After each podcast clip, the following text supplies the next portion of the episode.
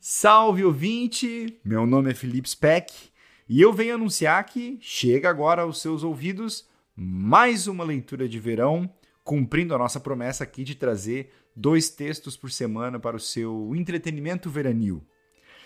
Antes, eu quero aproveitar o espaço uh, para avisar os nossos apoiadores da modalidade Deus que nós publicamos uma aula sobre Hermafrodita lá no curso Mitologia na Arte. Nós estamos no curso contando a história dos personagens do livro Metamorfoses, do Ovídio, vocês sabem. E desta vez o professor Moreno conta sobre uma das metamorfoses mais fascinantes de todas, que é a do Hermafrodita, que tem esse nome porque é filho de Hermes com Afrodite, como vocês sabem. Se você não nos apoia e quer que os nossos projetos sigam no ar, tanto o curso Mitologia na Arte quanto os episódios, os principais, né? Agora a gente está narrando a saga de Troia, mas também as leituras de verão e todo o material exclusivo que a gente produz e toda a nossa alegria que a gente leva aos seus ouvidos.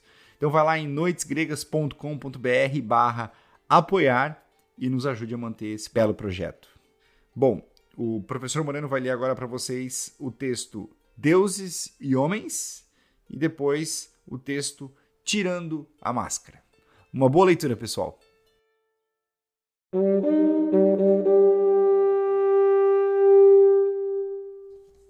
Os dois textos de hoje estão no livro Um Rio que Vem da Grécia, como os que já apareceram até agora.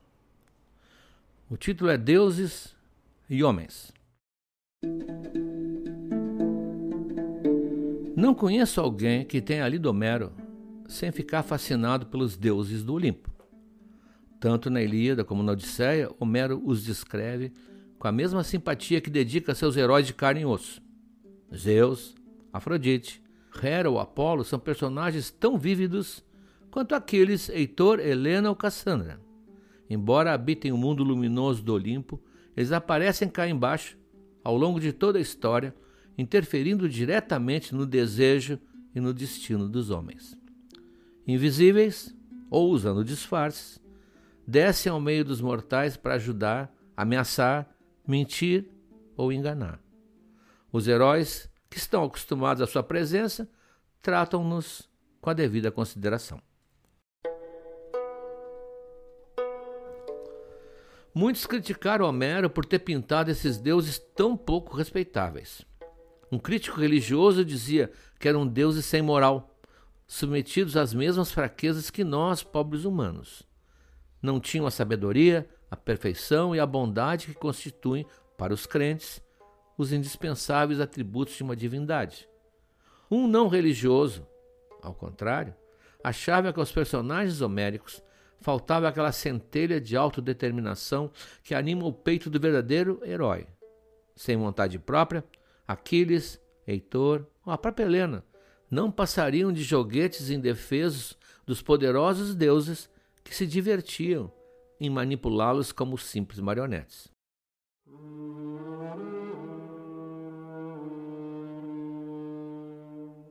Ora, quem critica a Grécia de Homero por não ter um deus moralizante age como o turista que estranha não haver água de coco no Nepal.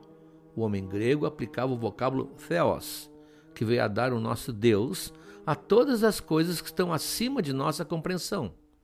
Os seus deuses, portanto, não representavam uma justiça e uma ética supremas, como o Deus dos cristãos e dos maometanos, mas sim aquelas forças da vida e da natureza que até hoje nos parecem misteriosas e, consequentemente, perigosas.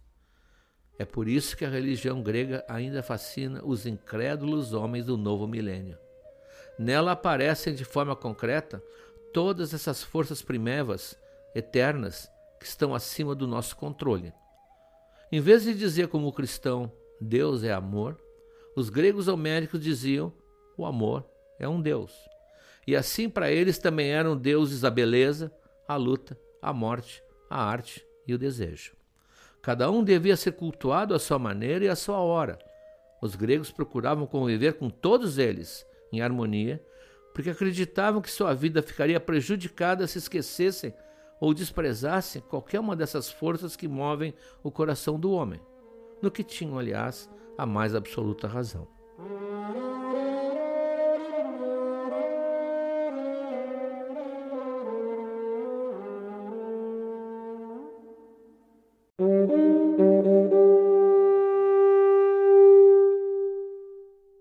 O segundo texto de hoje se intitula Tirando a Máscara.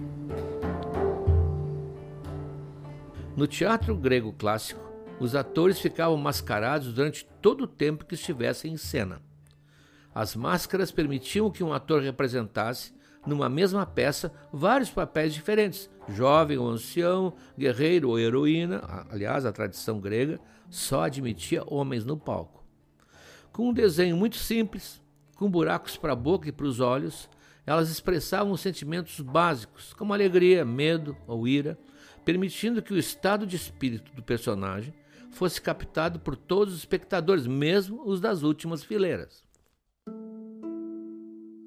Essas máscaras passaram da Grécia para Roma, onde eram chamadas de personas, de onde veio o nosso vocábulo pessoa.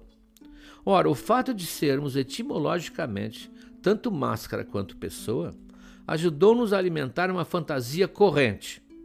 Por trás das máscaras que usamos, que não passam de aparência, estaria escondida a nossa essência profunda, o meu verdadeiro eu, como se diz por aí, naquela linguagem esquisita dos gurus da televisão e das revistas de salão de beleza, que recomendam solenes: seja você mesmo, como se alguém pudesse ser outra coisa além dele mesmo, e como se aquela máscara pertencesse ao seu vizinho. Embalados por essa ilusão, passamos a nos imaginar como um texto cujo sentido verdadeiro não é aquele que aparece. Não sou este que me olha no espelho, mas outro muito melhor que está por trás disso tudo e que um dia vai se manifestar. Não sou este texto banal, às vezes meio confuso, cheio de emendas e garranchos que as pessoas leem com indiferença. Não, sou muito mais. Por baixo dessa tinta comum esconde-se uma obra-prima escrita na tinta mágica da minha infância, limão mais clara de ovo, que um dia vai terminar aflorando para encantamento de todos. Quem dera.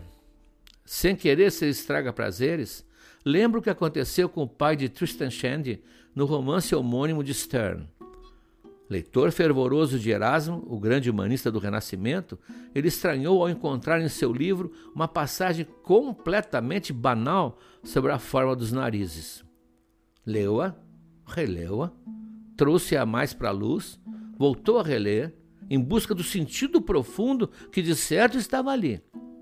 Como não achava nada além da obviedade, aproximou-a do calor da vela, suspeitando de tinta secreta. Nada. Desesperado, tirou um canivete do bolso e pôs-se a raspar o papel, para ver se não tinha outro texto por baixo da tinta preta. Em vão. O texto era aquele, a mensagem era aquela. Nós também, caro leitor, somos como aparecemos. Quem tentar tirar a máscara vai ver que ela não sai.